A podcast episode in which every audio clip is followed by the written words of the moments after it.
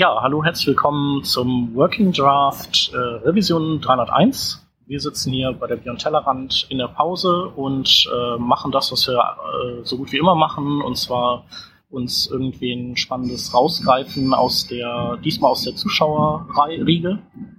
Und äh, diesmal haben wir uns den Jens Meyert rausgegriffen. Hallo. Ja, hallo. Genau, ähm, vielleicht äh, möchtest du dich vorstellen, obwohl du ja eigentlich schon ganz lange dabei bist und man dich kennen könnte, aber wahrscheinlich kennt dich nicht jeder. Also sag mal, wer du bist und was du machst. Ich bin Jens Oliver Meyert, äh, habe eine kleine Identitätskrise im Sinne davon, dass ich äh, mit zwei Bereichen rumhantiere. Einer ist klassisch der Bereich, mit dem ich viel äh, online gemacht habe, Webentwicklung und Webdesign, wo ich relativ viel rumgebastelt habe, ein bisschen publiziert habe. Und auf der anderen Seite Philosophie, äh, wo ich mich gerade auf Metaphysik spezialisiere, was ich sowohl dann auch nicht akademisch und akademisch an der Universität Hamburg betreibe. Das ist eine interessante Kombination. ja, in der Tat, normalerweise nicht so viel Überlappung. Ja. Ja, wobei ich äh, also so als kleinen äh, Aus äh, so äh, der der Peter Kröner auch Teil unseres Podcasts, der hat äh, Germanistik studiert, also es geht so ein bisschen in so eine Richtung äh, und der der dann gibt's noch den Matthias Schäfer, den du vielleicht auch kennst. Ja. Der auch Germanistik studiert hat und äh, ich finde, das ist immer eine gute Kombination, weil das ergibt immer so ganz interessante ähm, ja, Denke und auch so, was die erzählen, ist immer super spannend zu hören ich habe auch immer den Eindruck, das bringt halt auch viel Inspiration in unser Feld, oder egal welches, um welches Feld wir uns jetzt, äh, um welches Feld es geht, dass man so ein bisschen frischen Input, frischen Wind auch reinbekommt. Ja. ja. Genau. Ähm, wir hatten ähm, gedacht, wir, dass wir mit dir, also weil du dich damit ja beschäftigst, so ein bisschen über CSS und so die Probleme, die man so mit CSS hat, äh, reden. Und du meintest ja, dass du dich so mit äh, zwei Themen besonders beschäftigst. Äh, also Wartbarkeit und Optimierung von CSS, wobei da die Frage ist, was, was könnte man unter Optimierung verstehen? Das kann ja verschiedene Dinge sein. Äh, in der Tat, also Optimierung ist etwas, was ich, wo ich tatsächlich Material sammle, um noch ein neues, kleineres Buch zu schreiben. Kleineres Buch sei jetzt deshalb, weil äh, es bei O'Reilly eben halt, das will ich eben kurz erwähnen, eine kleine Reihe von solchen kleinen Büchern gibt. Äh, Habe ich bereits mal über Frameworks, Coding Guidelines, Qualitätssicherung geschrieben und äh, gegenwärtig beschäftige ich mich viel damit, was sind eigentlich die Attribute eben halt für den Prozess der CSS-Optimierung speziell. Äh, hier, was wir vorhin mal kurz so äh, abseits angeschnitten haben, hier geht es mehr um oder speziell um Wiederholungen in Style Sheets. Und äh, aktuell analysiere ich viele Websites, um zu schauen, wie ist da die Situation, wie oft wiederholen wir uns eigentlich und was für Probleme, auf was für Probleme deutet das hin, was ist hier eigentlich los. Mhm. Kann man jetzt schauen, wie tief wir jetzt einsteigen wollen. Ja. Mhm. Also ich finde, das geht ja auch dann Hand in Hand mit dem anderen Thema, ähm, Optimierung, Wartbarkeit. So, ähm, ist ja ein, ein äh, Stichwort, gerade wenn wir jetzt beispielsweise über sowas wie BAM oder OCSS verwenden, wo du gerade schon die Wiederholungsrate von Worten beispielsweise erwähnt hast und wenn wir dann da eintauchen mal, ähm, was, wie, wie bist du auf das Thema gekommen? Also was, äh, wo, wo siehst du gerade den Pain Point, dass du sagst, da muss ich mal tiefer reingucken in das Thema? Äh, in dem Fall geht es tatsächlich um so einen Verdacht, den, und da muss ich sagen, da war ich immer ein bisschen faul. Mhm. Ja, also ich habe äh, irgendwie vor, das ist schon ein paar Jahre her, dass ich immer im Rahmen von, wie schreiben wir eigentlich CSS, wie sortieren wir CSS, also mehr Richtung Coding Standards, Coding Guidelines, festgestellt habe, es gibt eben halt viel Wiederholung, was Deklarationen anbelangt. Und in dem Zusammenhang hatte ich irgendwann mich mal versucht an so einer Regel, die äh, in die Richtung geht, jede Deklaration möglichst nur einmal zu verwenden. Es geht pragmatisch praktisch jetzt nicht immer, äh, aufgrund der Kaskade, aufgrund auch Sortierungsberücksichtigung, Problem, dass man vielleicht modular sein Style-Sheet aufteilen will, dann will man nicht alles zusammenpacken. Aber genau hier fördert jetzt die Analyse und da nehme ich gerade viele Datenpunkte zusammen, eher zutage. Wir haben, dass wir massive Wiederholungen im Bereich der Deklaration haben, und zwar zu 70 Prozent. Also 70 Prozent im Sinne von, wenn man sich alle Deklarationen von üblichen, von großen Websites, alle die es der Style Sheets anschaut, dann sind 70 Prozent davon werden jetzt nicht wiederholt. Mhm. Wir haben da Fälle, wo, ich bin nicht sicher, ich will jetzt nicht den falschen nennen, ich glaube, TED.com hat, glaube ich, sogar 90 Prozent. Das heißt, sie haben irgendwie 20.000 Deklarationen und, oder 22.000 Deklarationen, 20.000 sind Wiederholungen. Und äh, das ist genau das, was, äh, was letztendlich tatsächlich schon auf eine Arbeit zurückgeht, die, die vor acht, neun Jahren schon anfing, wo ich aber immer zu faul war, eben halt die Daten mal zusammenzutragen, wirklich mal dann zu analysieren, was ist hier eigentlich los und wo jetzt, wie gesagt, äh, da sitze ich jetzt noch gerade dran, eben halt, wo wir vielleicht ein riesen Problem haben. Vielleicht kurz zur Klärung, Deklaration, was meint das genau? Äh, ja, einfach nur eben halt, dass wir dass wir eine Eigenschaft und ihren Wert haben. Also richtig definitionsgemäß. Also dass genau. wir irgendwie, keine Ahnung, bestimmt im simpelsten Fall irgendwie Color Black oder sowas und äh, im Fall von manchen Seiten kommt das dann halt zehnmal in diesem Style Sheet vor. Ja. Für jede Deklaration. Ja. Zehnmal. Das, das bedeutet, wir sprechen also nicht über einen kompletten Block, also eine Sache, die man zusammenfassen könnte in, ja. also nicht in einer größeren. Klasse, die dann irgendwie fünf, sechs, sieben Deklarationen hat, sondern wirklich ein einzelne, eine einzelne Sache, wie beispielsweise eine Color. Genau. Ähm, da sprichst du eigentlich so indirekt schon einen guten Punkt damit an. Normalerweise, äh, wie man das jetzt lösen kann, ist eben halt, man schaut einfach, welche Selektoren, also in welchen Regeln benutzt man jetzt diese Deklaration und sortiert danach. Also man wiederholt praktisch alle Selektoren, die vorher diese Deklaration benutzt haben und die, wo in der Regel halt diese Deklaration auftaucht, und sortiert danach.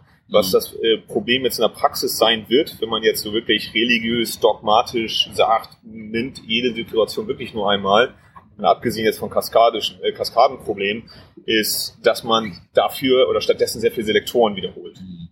Deshalb ist, glaube ich, das, was du, worauf du hindeutest, wenn man sagt, man geht jetzt regelbasiert vor, es ist ein bisschen ein freundlicherer Ansatz. Ja, also es gibt ja da auch dieses Tachyons CSS, das ähm, geht ja, glaube ich, jetzt in genau die Richtung, dass es eben ähm, eigentlich für jede Deklaration eigentlich eine Klasse gibt und dann äh, applied man halt sämtliche Klassen einfach auf den DOM, um dort dann einfach so sich was zusammenzustacken als Style. Ähm, das ist das, was die bei Yahoo benutzen jetzt in den neuesten? Das weiß ich jetzt nicht genau. Also es nutzen mittlerweile schon einige Mhm. ich finde es relativ interessant, weil es eigentlich so gegen ganz, ganz viele Prinzipien geht, die wir sonst so aufgestellt haben in den letzten Jahren und aber doch irgendwie halt auch funktioniert und natürlich genau in die Schiene reingeht, was du ansprichst, dass man Deklarationen dann wirklich nur noch eigentlich an einer Stelle hat. Natürlich stattdessen dann irgendwie 30 mal die gleiche Klasse reinschreibt auf eine Seite, aber ist ja auch ein Ansatz, wie man das lösen kann. Also das ist interessant. Also, wenn ich jetzt äh, Tachyon CSS wie ich es in Erinnerung habe, ich habe mir das vor ein paar Monaten mal näher angeschaut, kommentieren lassen wollt, weiß ich nicht. Mhm. Also, äh, beziehungsweise sind, glaube ich, die Sachen, auf die du auch schon so, die du indirekt andeutest. Ähm, es ist sehr spannend, sagen wir es mal so. Was ich bei Tachyons äh, spannend finde, ist der Aspekt der Entwickler-Usability, wenn man so will. Es ist relativ einfach, man kann sich das angucken und man weiß eigentlich, wie es funktioniert. Ja. Aber das Problem dabei ist, was wir ja eigentlich, oder sagen wir mal, die wie soll man sagen, konservative Webentwickler schon seit Jahren irgendwie predigen, ist dieses eben halt präsentationsbezogene, verhaltensbezogene Klassen-ID-Namen nicht zu verwenden. Und ich sehe das, ich bin ja, sehe mich immer in diesem Camp drin und sehe das tatsächlich als ein großes Problem an, weil aus der Schule, aus der ich komme, ist es halt so, wenn man, wenn man Sachen verändern will, möchte man das HTML, möchte man Templates nicht anfassen. Und das ist immer noch so eine Vision, wo ich noch, mich immer noch so dran klammer. Ja. ja.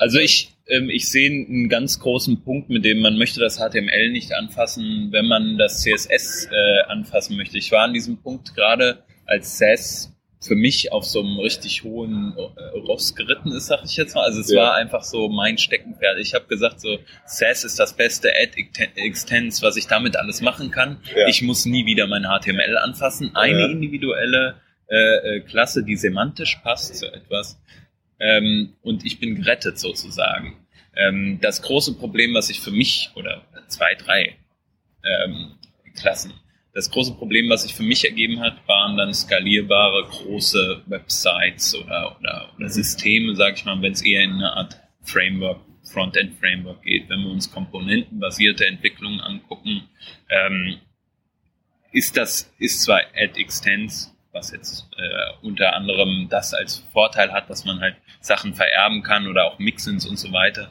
ist ein großer Vorteil, aber es birgt halt auch sehr viele Gefahren, beispielsweise Bloat im CSS, äh, beispielsweise aber auch eine sehr aus meiner Erfahrung schwierige Maintainbarkeit, weil man wirklich sehr viel im CSS machen muss. Wenn ich jetzt mal überlege, ich möchte eine Komponente autark, wie sie, also nach Component-Based Design sein soll, autark betrachten, wiederverwendbar sein, vielleicht Varianten davon bilden können, ähm, möchte ich ungern im CSS gucken, wie ich alles auseinander dividieren kann, sondern lieber verschiedene Varianten diese, dieser Komponente haben und das CSS ist stabil, aber mein HTML ist sozusagen in, im Wandel. Das spricht halt natürlich ganz konträr dem Ansatz, den du gerade genannt hast, nämlich das HTML ist eher stabil. HTML ist für die Semantik zuständig und ich will gar nicht so viel äh, über, über Klassen nachdenken. Ich denke, was wir da sehen, ist, äh, bin ich gespannt, wie eure Einschätzung da selbst zu ist, ist eben halt so, dass wir, glaube ich, so einen Paradigmenwechsel beobachten klassisch gesehen, ich glaube, wie man in der Wissenschaftstheorie Paradigmenwechsel versteht, würde das heißen, dass das alte Paradigma abgelöst wird, glaube ich. Das sehe ich jetzt noch nicht. Äh, ich kann mir auch vorstellen, dass wir durchaus mit beiden Paradigmen, also dass man darauf sich konzentriert, das HTML nicht anzufassen, so diese konservative Schule, dass man das weiter hat und dann aber auch genau das, was du beschreibst, dass man einen stetigen Wechsel davon hat. Und ich glaube auch tatsächlich, wir haben, wir sind auch sehr weit gekommen, was die Tools dafür anbelangt. Es ist zum Teil Schmerzloser geworden, eben halt viele HTML-Änderungen durchzuführen. Ja, auf jeden Fall. Und äh, man muss ja auch sagen, es kommt ja wirklich darauf an, was ich jetzt da als Grundlage habe, wenn ich jetzt eine React-App habe oder eine Vue.js-App. Mhm. Ähm, dann ist es halt eh so, ist es vollkommen egal, ob ich jetzt das Markup mit anpasse, weil ich schreibe ja eh zum Beispiel JSX und ähm, ja, da ist das eh schon vermischt. Ähm, dann macht es halt auch gar nicht mehr so viel Unterschied, ob ich jetzt das Markup wende oder Klasse oder den Inline-Style oder was auch immer ich halt da benutze. Und ich glaube, nachdem halt doch ganz, ganz viele Leute mittlerweile einfach maßgeblich mit React arbeiten, ob das jetzt sinnvoll ist oder nicht, ist mal auf einer ganz anderen Thematik. Ähm, aber allein deshalb ähm, findet da halt ein Wechsel statt von, von den Ansichten. Und ähm, klar gibt es weiterhin auch normale Webseiten, die halt ganz normal programmiert werden wie eh und je. Und da ist es halt vielleicht immer noch sinnvoll, weil man halt irgendein CMS im Hintergrund laufen hat, wo man nicht so viel Einfluss hat, ja. was bei irgendwelchen System-Updates halt dann auch das Template mit verändert. Da willst du dann natürlich schon die Trennung haben, aber es gibt eben viel mehr Anwendungsfälle mittlerweile eben auch, wo es eh vollkommen egal ist, ob ich das Markup mit anfasse oder nicht. Und ich glaube, dass daher halt auch wirklich so zwei komplett verschiedene Ansichten aufeinandertreffen. Ähm, die sich eigentlich gar nicht ausschließen gegeneinander, aber die natürlich schon auch zu Spannungen führen, immer ganz logischerweise. Also ein Problem, was ich noch ins Spiel bringen möchte, ist responsive, also das responsive Verhalten von Komponenten. Ähm, gerade wenn es so um, um ein Framework geht, wie es ähm, vorhin genannt wurde, wo man ähm, Klassen beispielsweise für Abstände verwendet. Sagen wir mal, man sagt klassisch äh, Padding ein Rem beispielsweise Abstand. Ähm, das funktioniert, also vom Styling her funktioniert das vielleicht auf Mobile, aber auf, auf Desktop nicht. Ähm, ich habe das Problem in meinen eigenen Applikationen äh, ganz oft im Grid, also wenn es um einen Grid geht. Und da muss ich mir dann Gedanken machen über, wie reagiert mein Grid äh, responsive. Mhm. Ähm, der Bootstrap-Ansatz ist beispielsweise, also ähm, Bootstrap fährt diesen Ansatz in deren Grid, dass es eigene Klassen für das responsive Verhalten Mobile First gibt. Finde ich einen ganz, ganz fantastischen Ansatz, funktioniert meiner Meinung nach in einem Grid extrem gut. Wenn wir aber über etwas nachdenken wie Abstände, ähm, kann das funktionieren, es kann aber auch überhaupt nicht funktionieren. Und was ist, wenn sich Elemente beispielsweise, sag ich mal, von ihrem, von ihrer äh, von ihrem Habitus komplett ändern. Also nicht von ihrem Habitus, von ihrer Scheinbarkeit komplett ändern.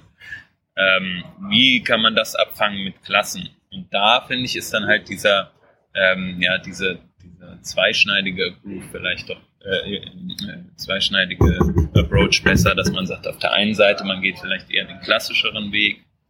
Auf der, du meinst, wenn das so atomare Klassen wären, wie jetzt, also bei Yahoo haben die also diesen Extremfall, dass die MR äh, 10 haben. Wenn genau. die da Margin ja. Right 10 Pixel meinen und dann die, die, das, die einzelnen reaktiv äh, auf, also genau, Media also Queries zu programmieren. Du hast ja, bei Inuit CSS hast du auch diese Helperklassen MT Plus zum Beispiel ist dann halt ein Margin Top in äh, zweiter Größe. Da mhm. gibt's halt auch also MT, MT Plus, MT Minus, MT Plus Plus.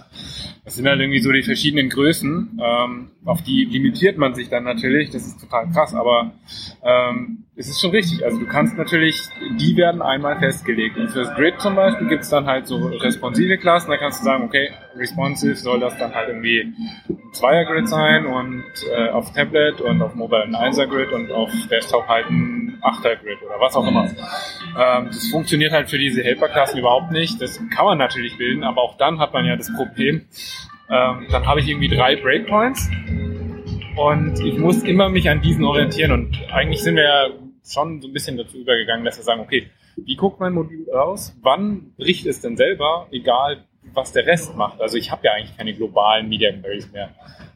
Zumindest im Idealfall. Und klar sind viele ähnlich, aber das ist natürlich über sowas überhaupt nicht abbildbar. Dann müsste man ja irgendwie noch ähm, über Klassendefinitionen wieder irgendwie in den Namen vielleicht dann das reinschreiben und hm. per JavaScript dann die Media Queries schreiben. Also ist ja alles nicht undenkbar mit Style Components, Inline CSS und so weiter.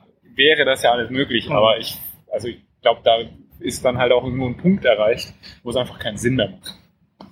Also ein paar von den Punkten, die ihr jetzt angesprochen habt, äh, finde ich, finde ich sehr interessant, weil man die, glaube ich, schon nehmen kann und, und die sprechen jetzt relativ abstrakt gerade. Ja. Also wo man einfach guckt, okay, um was Projekt, was für ein Projekt handelt es sich und was sind eigentlich die äh, Aufgaben hier? Also was, äh, was, was wollen wir eigentlich da genau machen? Ich finde, da führt in der Praxis letztendlich ja, also ich meine, wir haben jetzt alle so Modelle im Kopf. Ne? Jeder hat jetzt von uns, glaube ich, irgendwie eine Idee, was ist jetzt eine Website, eine App, wofür reden wir jetzt gerade. Aber in der Praxis ist ja immer interessant zu gucken, okay, was sind die Probleme eigentlich gerade, was wollen wir, was für Seitentypen, Seitenelemente, Features, Funktionen müssen wir eigentlich abbilden. Und da ist ja eigentlich so eine Idee, die ich ja immer charmant finde, die ich ja auch eigentlich öffentlich sehr gerne vertrete, ist ja gerade die, dass man das genau zuschneidert. Eigentlich benutze ich gerne diese Metapher und die löst manche, nicht alle jetzt von den, also ein paar von den Punkten, die wir jetzt, glaube ich, berührt hatten. In dem Sinne, dass man zum Beispiel genau weiß, wie viele Spalten man hat, wie viele Abstandstypen man hat und so weiter, wo man dann auch eine, eher eine Möglichkeit hat, tatsächlich funktional zu beschreiben. Also man weiß so, okay, in dem Bereich passiert das. Und ich glaube, wenn wir uns darüber so unterhalten, haben wir dann auch wieder eine Option, eben halt einen Schritt zurückzugehen und zu sagen, okay, nee, hier, wo wir jetzt auch kein öffentliches Framework benutzen, sondern das selber bauen, können wir eben halt auch dieses Paradigma, haben wir es ja jetzt so getauft, praktisch auf das konservative Paradigma wieder zurückgreifen. Ähm, was ja die dann noch eine Frage ist, so äh, bei Optimierung, also optimiert man für das Rendering, das wäre jetzt ja so, was wir jetzt gerade besprechen, ist ja, glaube ich, so, wie kann man das fürs Rendering optimieren, ne, damit CSS wieder kleiner wird und nicht so, so ein Riesenschiff. Ähm, und dann gibt es ja noch das Optimieren für die, sagen wir mal, die Developer Experience. Und vielleicht ist ja auch der, so der richtige Ansatz zu sagen, äh, man braucht eben auch da so einen Post-Processing-Schritt, der quasi aus einer guten Developer Experience dann eine gute Rendering-Experience konvertiert. Ähm, was natürlich nur geht, wenn das, wenn da die Templates, die HTML-Templates mit berücksichtigt werden, weil du kannst es ja sonst eben nicht so umschreiben.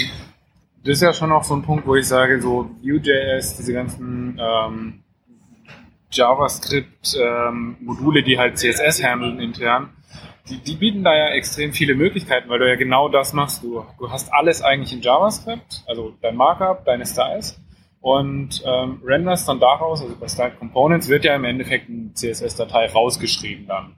Und ähm, natürlich ist die jetzt nicht mehr sonderlich lesbar, weil sie halt auch Klassen, random Klassennamen dann hat zum Beispiel. Ähm, aber auch das kann ich ja steuern, wie ich möchte. Da kann ich bestimmt auch sagen, ja, schreib mir das einfach in BEM um. Mhm. Und ähm, dann findet der auch gute Benamungen, wenn ich halt das in JavaScript-Modulen eh schon gut benannt habe auch. Aber das ähm, funktioniert ja alles nur immer isoliert für eine einzelne Komponente. Also du müsstest das ja dann sozusagen, du müsstest ja so ja, einen klar, Schritt haben, der, der alle Komponenten, die du jetzt am Ende in deiner vielleicht sogar in jeweiligen Seitenkompositionen benutzt, eben Natürlich. einmal dafür kompiliert. Aber das haben wir ja auch schon zu gewissen Punkten. Also wir haben ja an CSS als Tool zum Beispiel, was halt Aber du hast keins, was das HTML auch adaptiert. Also du könntest also, ja eins haben, was das, das, das kann man äh, ja atomare also, Selektoren select, also ja. in gemeinsame, da vielleicht auch erkennt, so, es gibt diese Abstandsdinger, und einmal haben wir die in der Media Query verringern die sich auch von 10 auf 5 und dann einmal haben wir einen, der bleibt aber auf 10 oder von 10 auf 0 und dass der quasi die generiert, weil wir Menschen können das einfach nicht mehr, weil es einfach zu kleinteilig ist.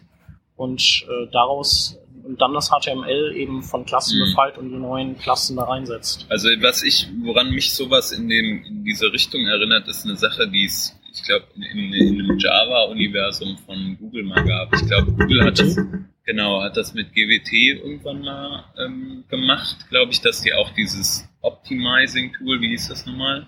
Äh, dieser ähm, äh, ach so, der Closure Compiler. Closure? Compiler, genau, der hatte auch eine Möglichkeit, beispielsweise, jetzt mal sagen wir mal, Namen viel zu kürzen, CSS-Namen viel zu kürzen. Zum Beispiel hieß deine Klasse oder heißt deine Klasse mit BAM Button minus minus disabled. Und diese Klasse kann einfach umgewandelt werden zu B minus D oder zu A1. So. Und ähm, daraus entsteht performanterer Code. Nicht für den Developer, aber natürlich ein Stück weit für, für, die, ähm, für die Network Performance. Und da, und das war schon ein Gedanke, den ich am Anfang hatte, da kommt jetzt ähm, natürlich sowas wie G-Sipping ins, ins Spiel. Wenn wir mal über Klassen nachdenken, die zum Beispiel Button heißen, und wir über Optimierung von Klassennamen und Wiederholungen von Dingen auch sprechen, wie ist es denn, wenn wir CSS durchs Kabel schicken, sagen wir, das hat 100 Kilobyte, wie auch immer, und ähm, in, in diesem äh, CSS steht 50 mal Button. Wird das nicht wegoptimiert? Müssen Das wir uns darüber Gedanken machen? Das ist jetzt eine interessante Detailfrage, glaube ich. Jetzt schmeiße ich mich hier selber unter den Bus, glaube ich. Also mit äh, GZIP, wir haben uns auf jeden Fall, ich glaube, ich übergehe den Punkt war einfach so in dem Sinne, dass wir uns gerade bei Google hatten wir uns äh, öfter damit auseinandergesetzt, gerade Optimierung eben halt von Style Sheets, also wie viel sparen wir wirklich dadurch, dass wir es äh, GZIP eben ausliefern und so. Ich meine so äh, aus dem Kopf irgendwie, dass wir minimale Ersparnis hatten, irgendwie vielleicht, ich muss mir das aus dem dünnen Haaren ziehen, 8%, 10% oder sowas. Aber natürlich sprechen wir jetzt davon halt, wie war das Style Sheet grundsätzlich denn eigentlich strukturiert und organisiert. Mhm. Und hier ist tatsächlich, und da bin ich mal eben so frei, das so zu entführen, ja, äh, den Punkt, äh, in dem Sinne, dass äh, da wieder dieses Deklaration nur einmal verwenden, eigentlich sehr interessant ist, weil man in einigen Style Sheets, hier kommt jetzt eben halt die Arbeit, die ich jetzt gerade verrichte, so ein bisschen rein. In einigen Style Sheets kann man halt wahnsinnige Ersparnisse erzielen, eben halt einfach was die Kompaktheit und halt eine, die Größe der Style Sheets anbelangt.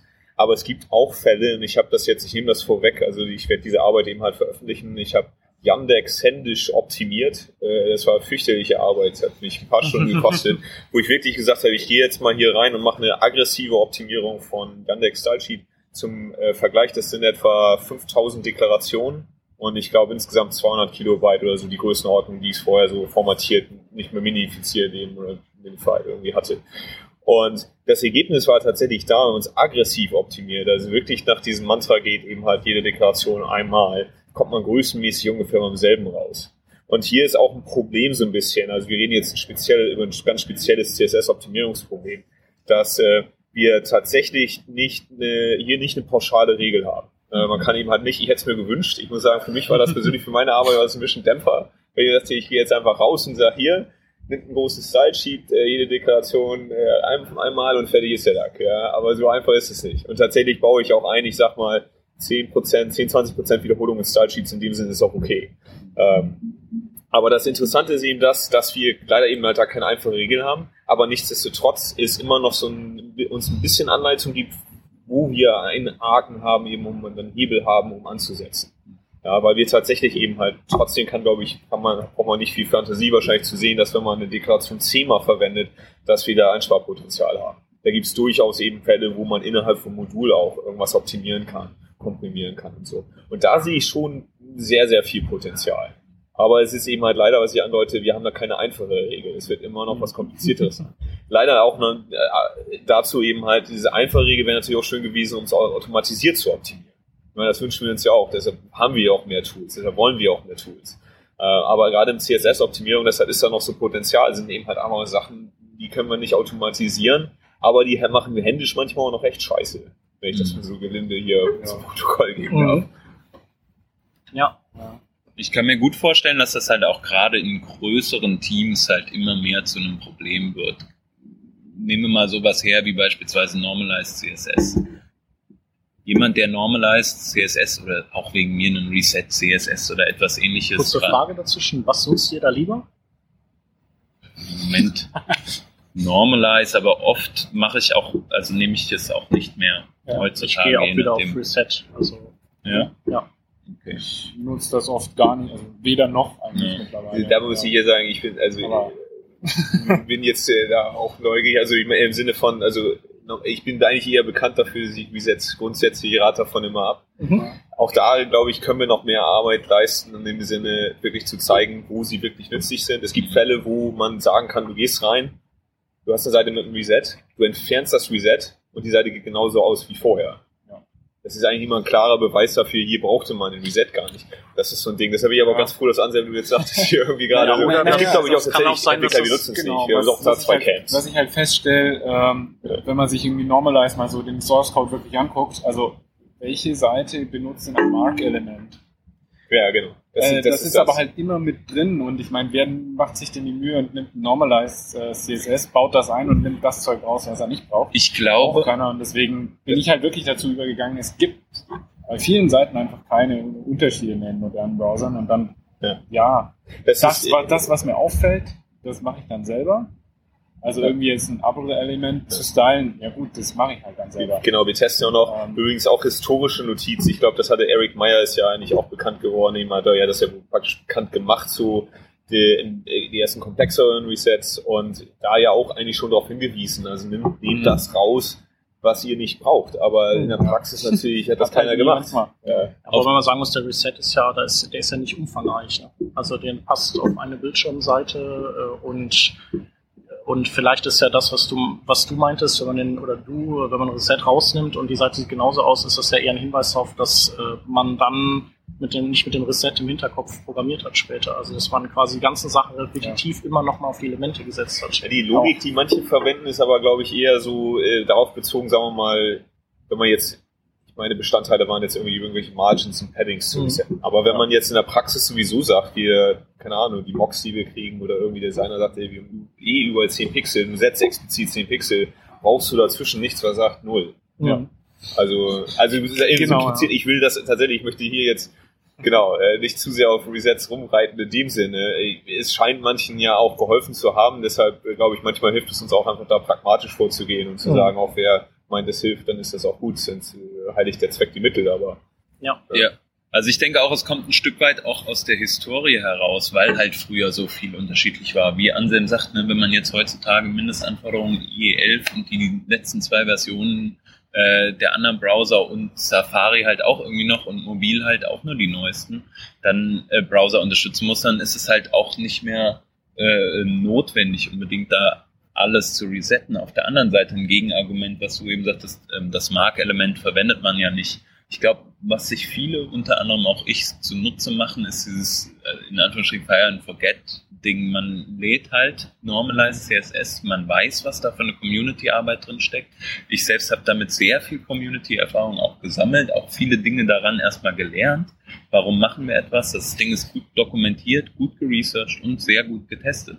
Und im Endeffekt sind das m- minifiziert äh, und optimiert mit GZIP ausgeliefert, wahrscheinlich sehr wenige äh, ähm, Bytes, die wir da, äh, die wir da zusätzlich in unserer Style Sheet ähm, anhängen. Und das ist für mich einfach eine Convenience, die ich nicht missen möchte, wo ich einfach sage, ja, okay, bin ich ein, läuft. So. Dann resette ich trotzdem noch vielleicht etwas, was in diesem Style Sheet Ja, drinsteht. ja. Aber hey, whatever, eine Deklaration mehr ist für meine, für meine äh, persönliche oder auch in einem Team eine Developer Experience viel, viel besser, als wenn ich sage, ich, ich versuche alles nochmal abzutesten und sehe dann, da sind die Margins falsch und muss mich dann zehn Minuten auf Suche begeben. Wo, woher kommt dieser Margin von einem, weiß nicht, äh, Fig Figure-Element oder Ja. so. Also genau, man muss halt immer abwägen, macht es überhaupt Sinn, dass ich jetzt da wirklich mir für alles selber Gedanken mache und alles selber schreibe, dafür halt irgendwie eineinhalb Kilobyte spare? Oder gehe ich halt einfach den Weg und sage, okay, klar, es sind doppelte Declarations dann drin und alles, aber und Overrides, aber ja gut, ich lade mir das halt runter, muss nicht stundenlang irgendwie rausfinden, was ich selber brauche und habe halt dann einfach eine Dependency mit eineinhalb Kilobyte mehr drin, was jetzt aber okay ist. Das ist was anderes, wenn es halt 15 Kilobyte sind, Hm. aber davon sprechen wir hier zum Beispiel nicht. Ähm, also es ist ja schon eine Abwägungssache einfach auch. Ja, das ist in der Tat, also was wir eben ja auch schon mal angedeutet hatten, eben halt einfach, wo man sich die Fälle auch anschauen muss. Genau. Ich glaube auch eine Sache, also ich hack gerne auch auf Frameworks rum in dem Sinne. Ich glaube äh, absolut daran, dass wenn man was Größeres aufgebaut hat, dass man das wirklich genau auf die eigenen Bedürfnisse zuschneiden und eben entsprechend selbst bauen sollte. Aber wenn man jetzt irgendwie gerade anfängt, wenn man jetzt gerade Startup-Phase ist, wenn man jetzt gerade was ausprobieren möchte, dann ist es legitim, denke ich, irgendwie auf existierende Lösungen zurückzugreifen, um Proof of Concept aufzubauen. Ich glaube, also das Spektrum haben wir halt. Ja, ich glaube, da muss man sich eh mit äh, abfinden, dass man Learnings hat und refactoren muss und vielleicht nochmal neu starten muss. Also das äh, ist das halt so ein Ideal, was man nicht erreicht. Das.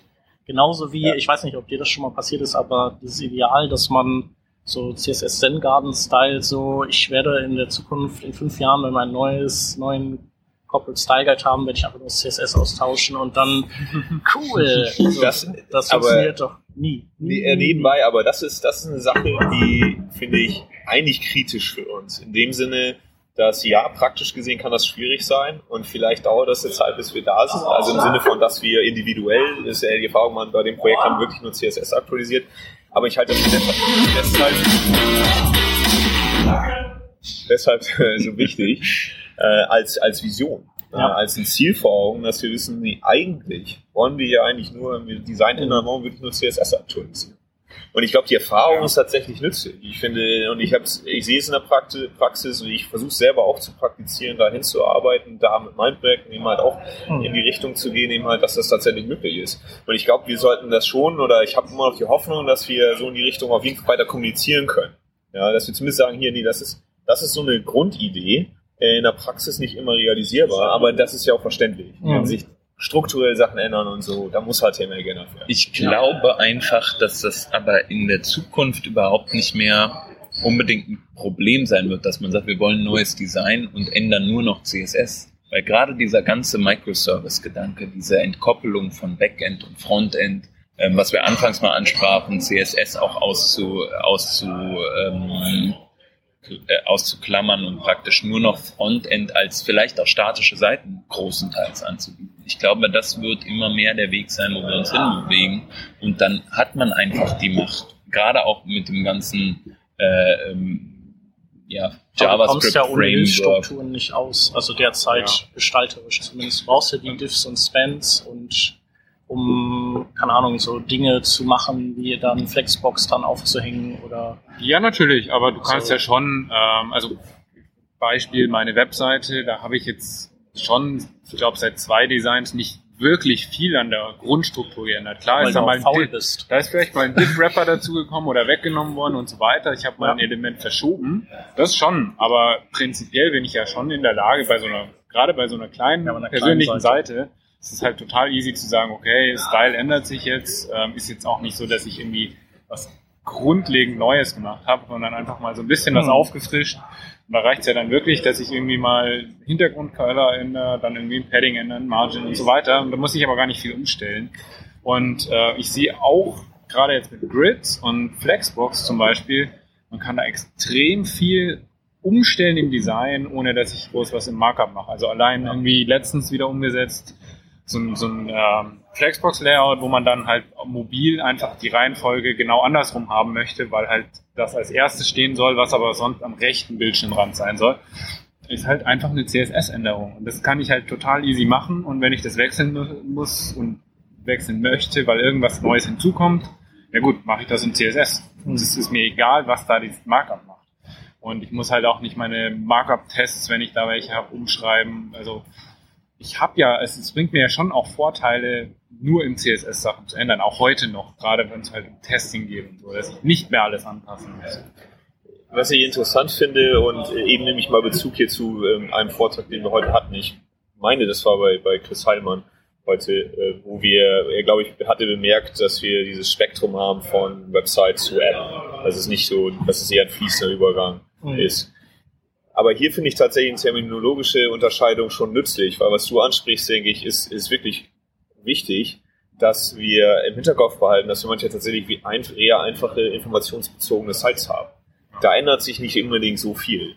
Und gerade da ist es wichtig, dass wir zumindest so ein bisschen ein Auge drauf haben, wann ändern wir eigentlich hier irgendwas, was wir eigentlich nicht ändern bräuchten. Und das bringt mich auch so ein bisschen wieder zur Wartbarkeit, weil das ist auch eine Sache, glaube ich, wenn immer wir irgendwas machen, was wir irgendwie, sag mal, durch einen anderen Klassennamen hätten vermeiden können oder durch also nur über CSS hätten machen können, dann sollten wir eigentlich auch versuchen, daraus zu lernen, was mitzunehmen. Ich glaube, bei Sites geht das einfacher. Bei einer App reden wir, glaube ich, eher über funktionale Änderungen und Ja. so. Und das ist halt eine Nummer, die ist ja auch auf einer Webseite ein Problem. Mhm. Da müssen wir ran. Also das ist ja, Ja. Arbeit dann am, am Kern.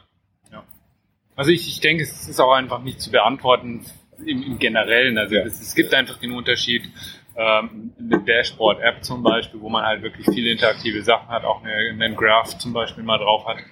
Naja, also Fakt ist, wenn ich da die Library austausche, dann habe ich eine andere Struktur, dann habe ich anderes Styling, dann muss ich alles neu machen. Das, da bringt mir das nichts, wenn ich da irgendwie versuche, das Markup zu halten. Ähm, das ist aber was anderes, wenn ich jetzt halt eine ganz normale informative Website habe und ich glaube, da, da muss man wirklich auch einfach aufteilen und sagen, da- das ist die Empfehlung für, für normale Webseiten, informative Seiten zum Beispiel und für Apps ist das einfach eine andere Herangehensweise. Ja. Da muss man einfach zwei verschiedene Strategien wissen und auch anwenden können. Ja, Äh, du hast gesagt, dass du ja noch äh, da so eine, im Prinzip so ein Polling hast oder so eine Umfrage, wo du einfach noch ein bisschen von Entwicklern äh, Feedback gerne hättest. Äh, tatsächlich äh, gerade relativ äh, frisch gestartet. Äh, tatsächlich, ich muss mir, es fällt mir gerade ein, also ich hasse es ja, ich weiß nicht, wie es euch geht, Sonntagssachen zu starten, aber aufgrund Mhm. gerade der Konferenz habe ich es dann gestern veröffentlicht. Ich werde für einen Monat eine Umfrage laufen lassen in Richtung Wartbarkeit. Ähm, jetzt habe ich keinen Shortlink parat. Äh, das ist jetzt Das über Meier.com und ja. Englisch und bla bla bla und man findet das dann sicherlich. Und zwar ist die Fragestellung einfach folgende, dass äh, die Befürchtung einfach ist, dass wir nicht so viel Material einfach zusammen haben, nicht so gute Ressourcen zusammen haben, was die Wartbarkeit und Wartung von Websites oder auch gerne Apps eben halt anbelangt. Und die Idee ist halt, die Umfrage ist relativ simpel gehalten, es sind drei Fragen, einmal was denken Entwickler eben halt, was denken wir eben darüber, was hilft Wartbarkeit, was sind Techniken, Methoden, die wir erfahren haben, funktionieren, was sind Sachen, die schädlich sind und dann Ressourcen und Tools. Mhm. Und das würde ich gerne eben sammeln, eben halt, um so einen aktualisierten Stand äh, abzubilden, letztendlich, was ist eigentlich gerade los? Wie denken wir über Wartbarkeit? Was empfinden wir als nützlich, was als schädlich? Und genau eben halt, Mhm. was ist eigentlich draußen eigentlich los? Weil es gibt vereinzelte Stellen eben halt schon eben Leute, die sich damit beschäftigen auch, aber es gibt tatsächlich auch unterschiedliche Begriffe dafür. Ja. Manche versteht unter Wartbar Wartbarkeit sehr spezifische Sachen an, für andere geht es darum, es einfach Coding Standards oder so, vielleicht ganz Mhm. zentraler Bestandteil einfach da, wie verständlich ist irgendwas. Und das versuche ich jetzt gerade nochmal eine Umfrage abzubilden. Also da, genau, freue ich mich über, über äh, Mitarbeit und äh, Einsendung eben halt und das zu vervollständigen und da Ja. einen neuen Stand zu haben. Ja, also den Link äh, werden wir auf jeden Fall in den Shownotizen dann äh, mit hinterlegen und ähm, alle unsere Hörer sollen den natürlich gerne ausfüllen. Ja. Vielen Dank. Ja. Pflichtaufgabe. Viele, da müssen möglichst viele Daten an Tricks, klar. Ähm, ja, Sehr nützlich, ja. ja. Ja, Sehr schön. Ja, dann sagen wir auf jeden Fall vielen Dank, Vielen, vielen danke Dank. ebenso. dass Super, wir das hier machen sein. konnten. ja. Genau, Sehr macht gut. Spaß. Mal sehen, was der morgige Tag noch bringt. Und äh, ja, bis bald. genau. Vielen Dank. Jo. Danke, Danke tschüss. dir. Ciao. Ciao.